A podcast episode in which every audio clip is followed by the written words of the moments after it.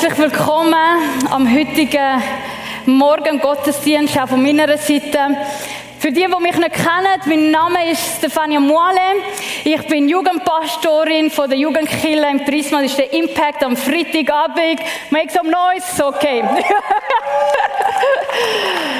Ja, und vielleicht hast du dich auch mal vor vielen Leuten müssen vorstellen. Vielleicht hast du eine neue Arbeit angefangen oder bist neu mit neu eingezügelt. Und die Frage, die ja immer ist, ist, okay, was sage ich über mich, damit Leute wissen, wer ich bin. Und genau diese Frage hat sich Jesus auch müssen stellen, wo er mit 30 sein Ministry angefangen hat. Er hat sich müssen fragen, wie stelle ich mich vor, damit die Menschen begreifen, wer ich bin. Und im Neuen Testament finden wir über 35 so Ich-Aussagen von ihm. Und so berühmte sind zum Beispiel, ich bin der gute Hirte oder ich bin das Brot und eine Aussage, eine, die ein bisschen speziell ist, ich bin die Tür. Ich habe mich nur im Sozialarbeitsstudium in einer Supervision ähm, als Möbelstück müssen vorstellen Aber ähm, es hat auch etwas Tieferes dahinter. Und heute wollen wir eine Ich-Aussage von Jesus aus dem Johannes 8, 12 miteinander anschauen. Wir lesen da, wie Jesus zu den Leuten gesprochen hat und gesagt hat, ich bin das Licht der Welt.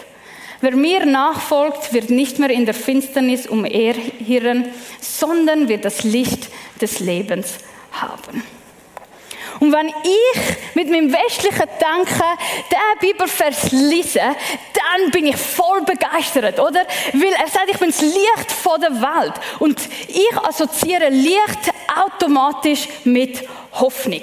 Oder jeder von uns kennt den Spruch, ah, ich sehe Licht am Ende vom Tunnel und ich sage, ah, Jesus ist die Hoffnung der Welt. Das ist das Offensichtliche. Wieso? Ich habe, um das versinnbildlichen, so Babuschka mitgenommen.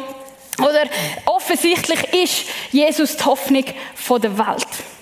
Wenn wir aber nachforschen und tiefer graben und uns überlegen, okay, in welchem Kontext hat Jesus das gesagt, was hat ihn prägt, dann entdecken wir, dass hinter dieser Nachricht, dass er das Licht der Welt ist, noch viel, viel mehr verborgen ist. Da kommt etwas als Licht und etwas Neues und nochmal etwas. Und heute schauen wir so vier Bedeutungen von dieser Aussage von Jesus, ich bin das Licht der Welt. Sind ihr dabei? Wenn wir diesen Bibelvers lesen, müssen wir uns zuerst fragen, wann und wo hat Jesus das gesagt? Er hat das zeitnah zum Laubhüttenfest gesagt. Und das Laubhüttenfest ist auch ein Lichterfest gewesen. Es ist sieben Tage gegangen und man hat sich als Volk Israel, als Jude, hat man sich daran erinnert, was Jesus Großartiges für einen gemacht hat in der Wüste. Und später im Johannes merkt man auch, dass Jesus das nicht irgendwo gesagt hat, sondern in der Schatzkammer vom Tempel. Also es war ein öffentlicher Ort. Und während dem Laubhüttenfest haben sie verschiedene Leuchter aufgestellt und Lichter angezündet. Warum? Weil es sie daran erinnert hat, was Gott für sie gemacht hat. Wir lesen im 2. Mose 40, Vers 3, was dort passiert ist. Während ihrer ganzen Wanderung ruhte die Wolke des Herrn tagsüber auf dem Zelt Gottes. In der Nacht war Feuer in der Wolke, das alle Israeliten sehen konnten. Also Gottes Gegenwart ist komprimiert in einer Wolke bei Tag und in einer Feuersäule bei Nacht. Und wenn die Israeliten das Laubhüttenfest gefeiert haben und die Lichter angezündet haben, dann haben sie sich daran erinnert, wie es war, dass Gottes Gegenwart mit unter ihnen war. Und sie haben sich gesehnt danach, dass Gottes Gegenwart wieder kommt und wieder mit unter ihnen ist. Und darum haben sie die Lichter angezündet. Und da kommt Jesus, ist in dem Tempel und er sagt, ich bin das Licht der Welt. Also mit anderen Worten sagt er, dort wo ich bin, dort ist Gegenwart Gottes. Dort ist Gegenwart Gottes, dort wo ich bin. Und er macht so einen indirekten Gottesanspruch. Er sagt indirekt, ich bin Gott. Und ich liebe, dass Jesus nicht irgendeine Person ist, sondern eine, eine historische Person, die in einer Kultur, in einer Zeit, in einem, in einem Kontext drin gelebt hat und gewandelt hat. Und die Leute, die mit ihm unterwegs sind, die haben den Link sofort gecheckt und sie sind empört gewesen. Sie haben gedacht, was? Du bist ein eigener Zeuge. Deine Worte sind nicht glaubwürdig. Wer denkst du eigentlich, wer du bist? Gottes Gegenwart sollte mit dir da präsent sein. Und Jesus hat geantwortet, was ich über mich gesagt, äh, was ich über mich gesagt habe, ist wahr. Auch wenn ich damit für mich selbst spreche, denn ich weiß, wo ich herkomme und wo ich hingehe, während ihr das nicht von mir wisst. Und jetzt wird's richtig spannend, weil jetzt gehen wir auf eine Zeitreise durch die Bibel und wir werden wie einen roten Faden sehen, der bestätigt, dass Jesus das Licht der Welt ist. Das ist nämlich schon bei seiner Geburt bestätigt worden. Wir lesen im Lukas-Evangelium von einem äh, gottesfürchtiger Mann, ein geisterfüllter Mann, ein Prophet. Das ist der Simeon gewesen. Und er hat Versprechen von Gott gehabt, dass er nicht wird sterben, bevor er nicht den versprochenen Messias, der Erlöser, wird sehen. Und wir lesen im Lukas 2, 27 bis 32, wie das abgelaufen ist. An diesem Tag führte der Heilige Geist ihn, also der Simeon, in den Tempel. Als Maria und Josef kamen, um das Kind dem Herrn zu weihen, also Jesus ist noch ein Baby gewesen, er hat weder eine Bergpredigt gehalten, noch Zeichen und Wunder gemacht, er ist einfach ein schreiendes Kind gewesen. Wie es im Gesetz vorgeschrieben ist, war Simeon dort. Okay. Er nahm das Kind auf seine Arme und lobte Gott und sagte, Herr, nun kann ich in Frieden sterben. Wie du es mir versprochen hast, habe ich den Retter gesehen, den du allen Menschen geschenkt hast. Er ist ein Licht. Er ist ein Licht, das den Völkern Gott offenbaren wird. Und er ist die Herrlichkeit deines Volkes Israel. Und diese Aussage, das ist jetzt nicht einfach eine Inspiration, die frei aus dem Himmel gefallen ist und dem Simeon so äh, etwas poetisch, etwas so Schönes hat können sagen. Sondern der Simeon ist verwurzelt im Alten Testament, das, das Wort Gottes vom Simeon dazu mal. Und was er da gesagt hat, ist eine Prophezeiung, wo man im Jesaja drinnen findet. Jesaja 8, 23 bis 9, 1. Da lassen wir, aber die Zeit der Finsternis und der Hoffnungslosigkeit wird einmal ein Ende haben. Warum? Denn das Volk, das in der Finsternis lebt, sieht ein großes Licht. Hell strahlt es auf über denen, die ohne Hoffnung sind. Und so hat sich das Volk Israel sehr, sehr, sehr lang gefühlt. Ohne Hoffnung. Und vielleicht fühlst du dich heute Morgen auch so. Seit sehr, sehr, sehr langer Zeit. Ohne Hoffnung.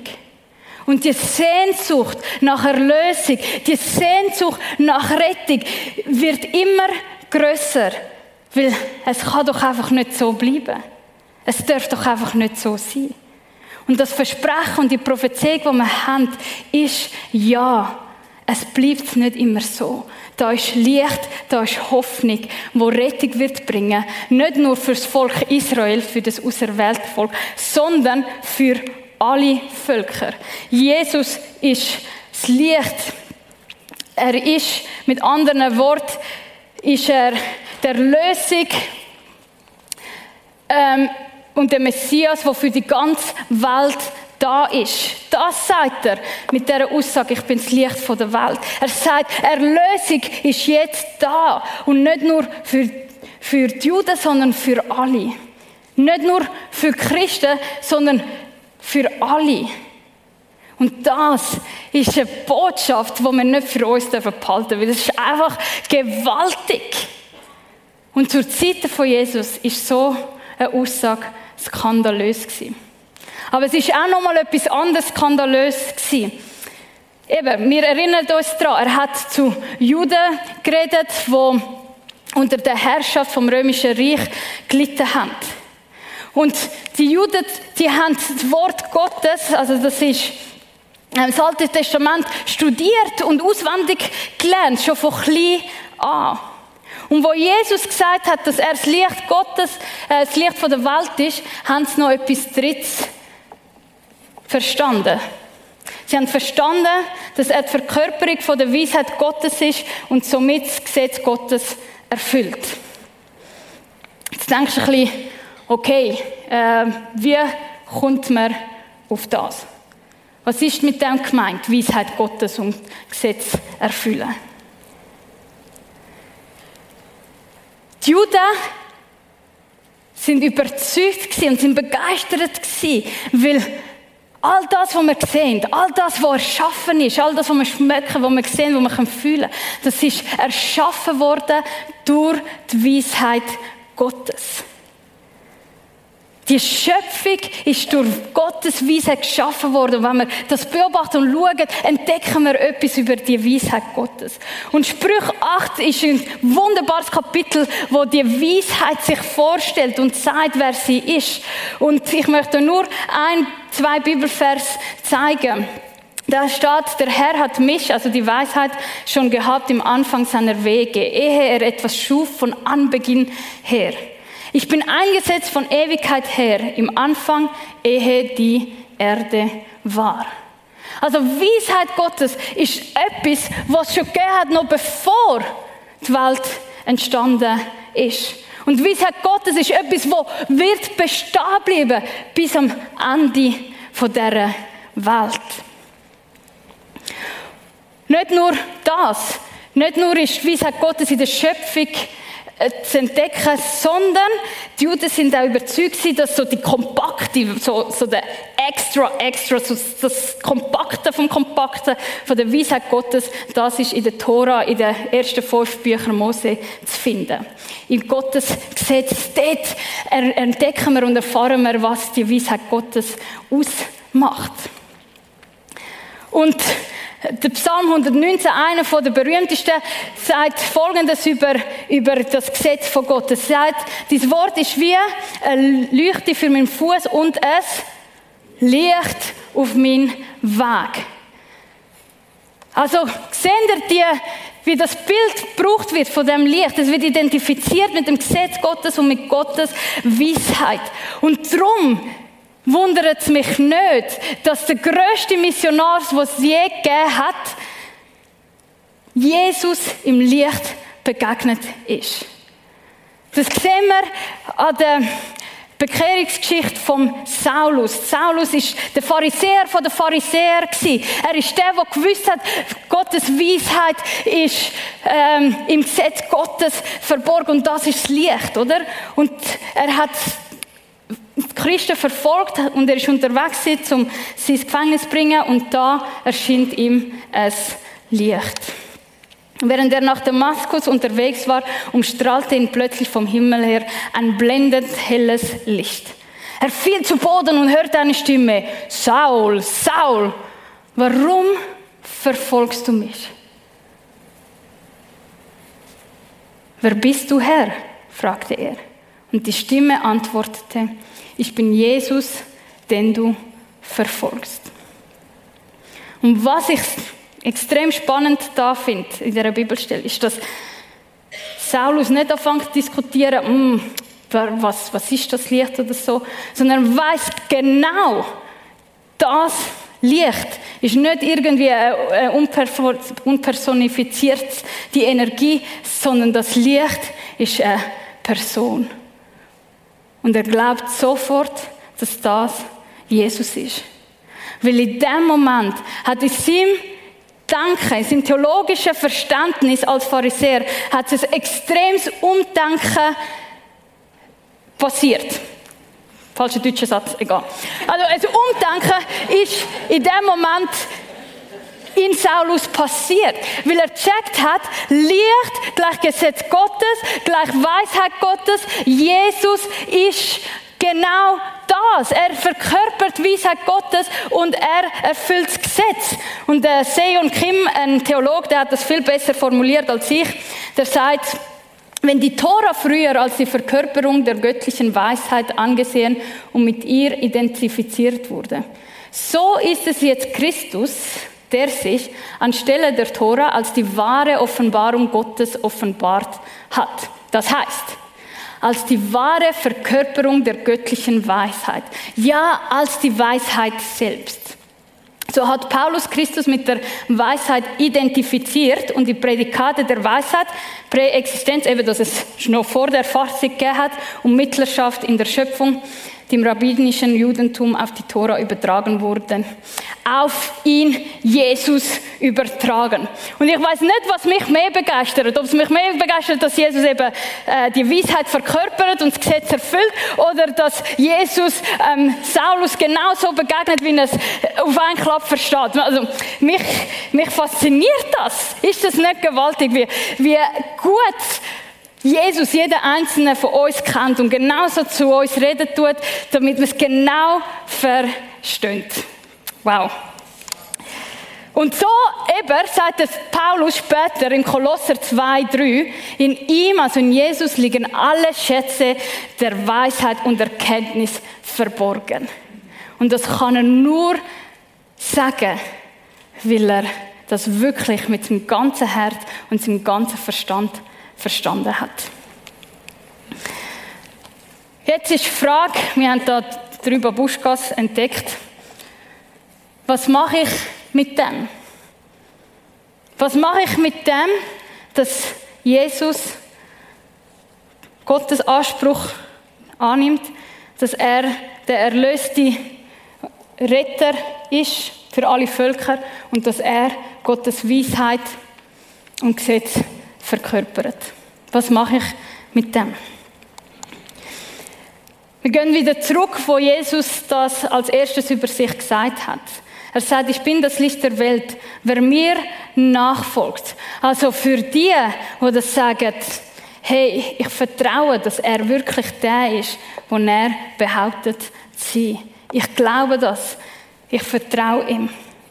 Was bedeutet das für sie? Und Jesus sagt, Wer mir nachfolgt, wird nicht mehr in der Finsternis umherirren, sondern wird das Licht des Lebens haben. Ich werde das Licht vom Leben haben.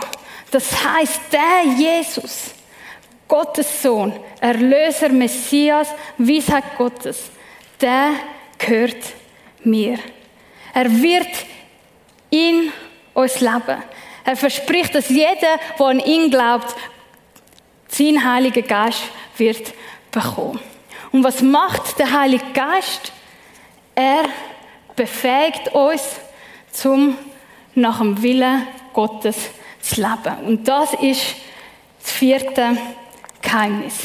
Dass Jesus Licht von der Welt ist, bedeutet auch, dass er seine Nachfolgerinnen und Nachfolger ermächtigen kann, ein gottgefälliges Leben zu führen. Er unterstützt dir, er ermöglicht dir, so zu leben, wie Gott das gefällt. Warum? Weil er Weisheit Gottes ist, weil er weiß, was wie Gott tickt und weil er auch das Gesetz erfüllt hat.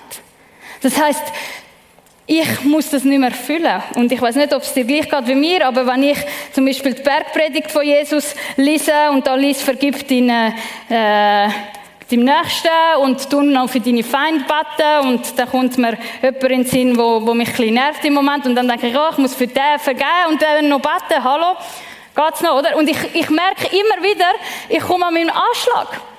Und momentan lese ich Levitikus, 2. Mosebuch, da hast du eh keine Chance, um all das einhalten. Oder? Und, und vielleicht ergeht dir das gleich.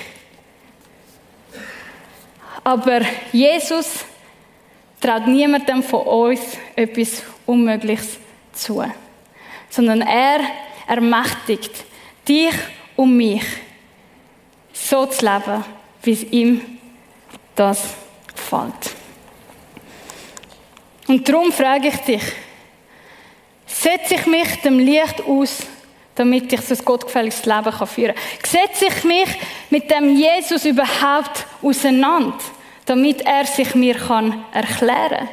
damit ich überhaupt weiß, was die Weisheit Gottes ist. Setze ich mich dem Licht aus, habe ich genug Demut, zum zu sagen, ich schaffe das nicht allein, sondern ich brauche deine Hilfe. Hilf du mir. Weil, wenn wir uns von ihm kehren und nicht, uns nicht mit ihm auseinandersetzen, dann kann er auch nicht unterstützen und helfen. Darum ermutige ich dich, such ihn, lern von ihm, setz dich mit ihm auseinander.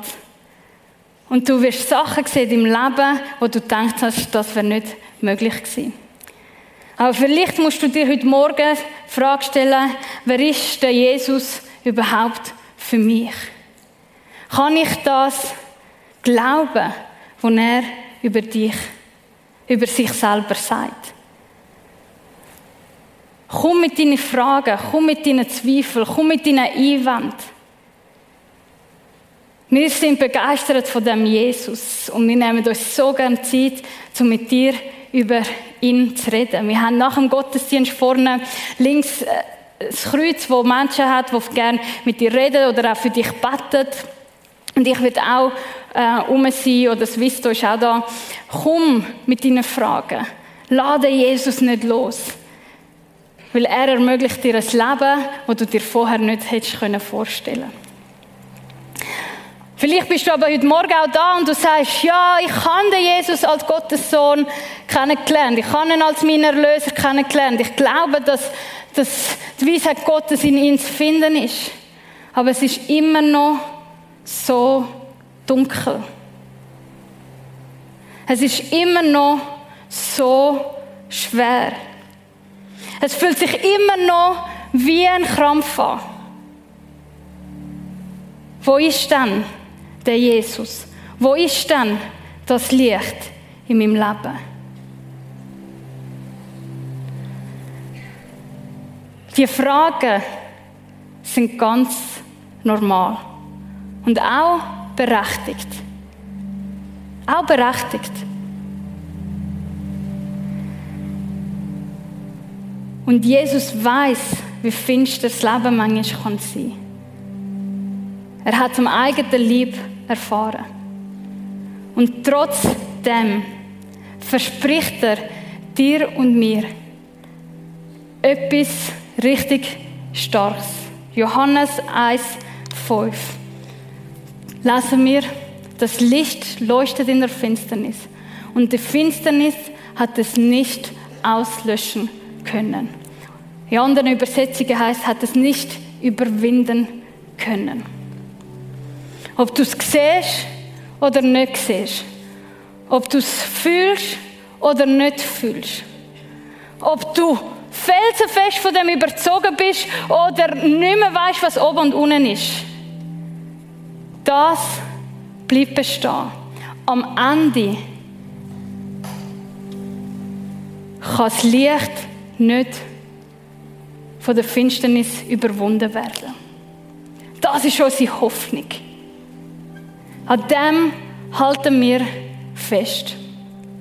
Und manchmal können wir das mit vollem Glauben sagen. Und manchmal nicht.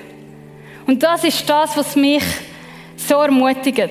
Dass ich in meinem Glaubensweg nicht allein unterwegs bin, sondern umgeben bin von ganz vielen Geschwistern im Glauben, von Brüdern und Schwestern. Und wir werden ermutigt, ja aufgefordert in der Bibel, füreinander zu beten, füreinander zu glauben. Und vielleicht kennst du jemanden in deinem Umfeld, der jetzt gerade durch eine dunkle Zeit durchgeht, wo schwierig ist.